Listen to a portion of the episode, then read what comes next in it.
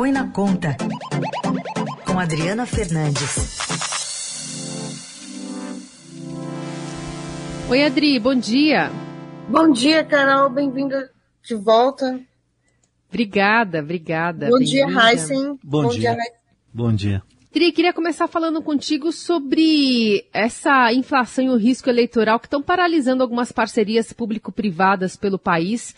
Jogando o foco aqui sobre São Paulo, o candidato à reeleição, governador Rodrigo Garcia, esperou a véspera ali, o limite da data de reajuste dos pedágios das rodovias aqui de São Paulo, para suspender os aumentos previstos. Isso tá, é, é, é, um dos cases né, que você pode trazer para a gente para explicar um pouquinho do que está acontecendo no país? Exatamente. Parece que, do ponto de vista do consumidor, é claro que ele não quer é, pagar um aumento do preço do pedágio. Vamos deixar isso bem claro. Mas o problema é que, na véspera da eleição, ele é um candidato à reeleição, Rodrigo Garcia, ele toma uma decisão de quebrar o contrato, né? Porque o contrato dessas rodovias ah, prevê um aumento, um reajuste pela inflação. Ele, é, no, as, as, as, as, rodovias, as concessionárias, elas ameaçaram entrar na justiça, eles estão tentando aí negociar uma compensação, mas tudo isso, todos esses exemplos que estão se espalhando é, pelo país acabam é, prejudicando a segurança jurídica de quem quer investir no Brasil, porque a todo momento os contratos são quebrados. E isso é, traz prejuízo mais à frente.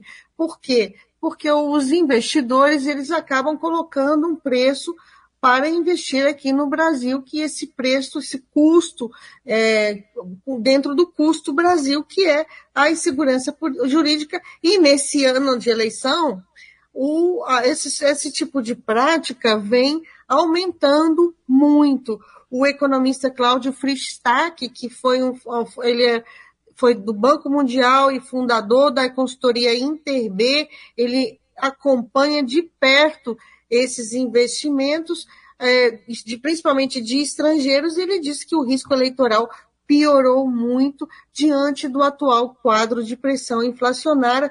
Vimos também no Congresso Nacional tentativa de suspender o reajuste de energia elétrica via decreto, projeto de decreto no Congresso Nacional. Isso se espalhou pelo Brasil, como também é, contratos de empresas de ônibus, de tarifas de ônibus e de todo tipo de sorte desse, de serviços que são ah, com, colocados à iniciativa privada. No campo das parcerias públicos privados, o ritmo de, de projetos é, suspensos em 2022, ou seja, que não foram para frente, é disparado maior e já representa mais do que o dobro de 2018, quando a gente teve as eleições.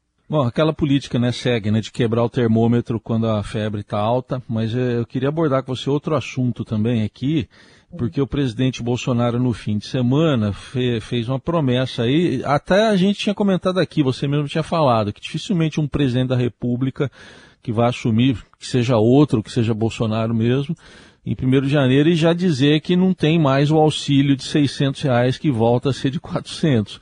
E ele está falando isso, né, em manter em 600 reais, mas como é que fecha a conta, Adri? Exatamente, eu cantei essa bola numa. Cantei não, porque foi parte de apuração. O presidente é, ele está seguindo aí um roteiro muito previsível, porque o ex-presidente Lula, candidato à reeleição na semana a reeleição ao, terceiro mandato, né? Ele também na, na, semana passada, em entrevista ao jornal Correio Brasiliense aqui de Brasília, ele falou que vai renovar esse valor, vai tornar esse valor permanente, esse valor adicional que hoje o benefício é de R$ reais, agora em agosto passará a, a de ser 600 reais, só que o, esse aumento, em tese, é temporário até o final do ano. Então, o Bolsonaro segue o ex-presidente Lula e tudo isso vai, vai desembocar em mais gastos, e agora permanentes, em 2023, já que essa, esse pacote de auxílio, incluindo o Auxílio Brasil, ele já prevê a um aumento de famílias também.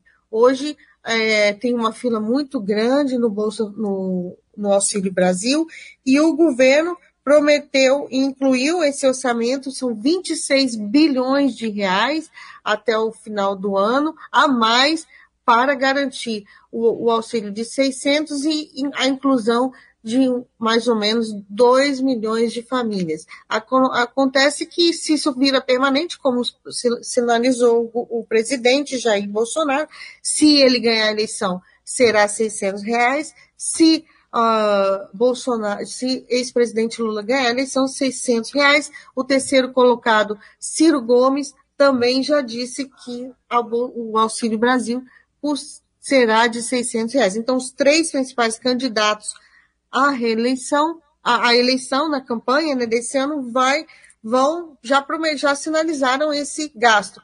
Significa, pelo menos, mais de 56, por volta aí de 60 bilhões de reais a mais no orçamento. Não cabe, ele não cabe. O governo vai enviar ao Congresso é, Nacional, agora no final de agosto, um, uma lei, o projeto de lei orçamentária prevendo 400, mas é, não, vai, não vai ser isso é, que vai acontecer na prática e, esse, e esses recursos não cabem no orçamento do jeito que das regras atuais, que é o teto de gastos, uma regra que impõe um limite de gastos de um ano para o outro, é, com a correção apenas da inflação.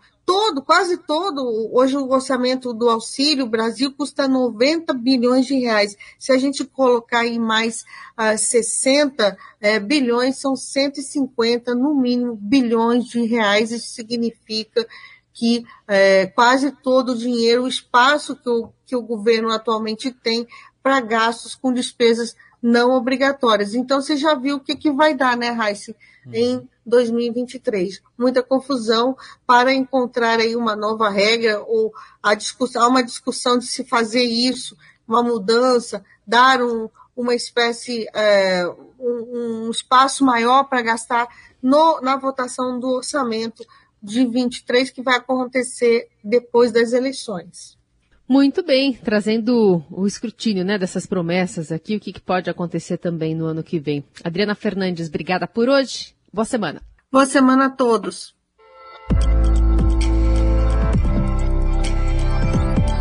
Eldorado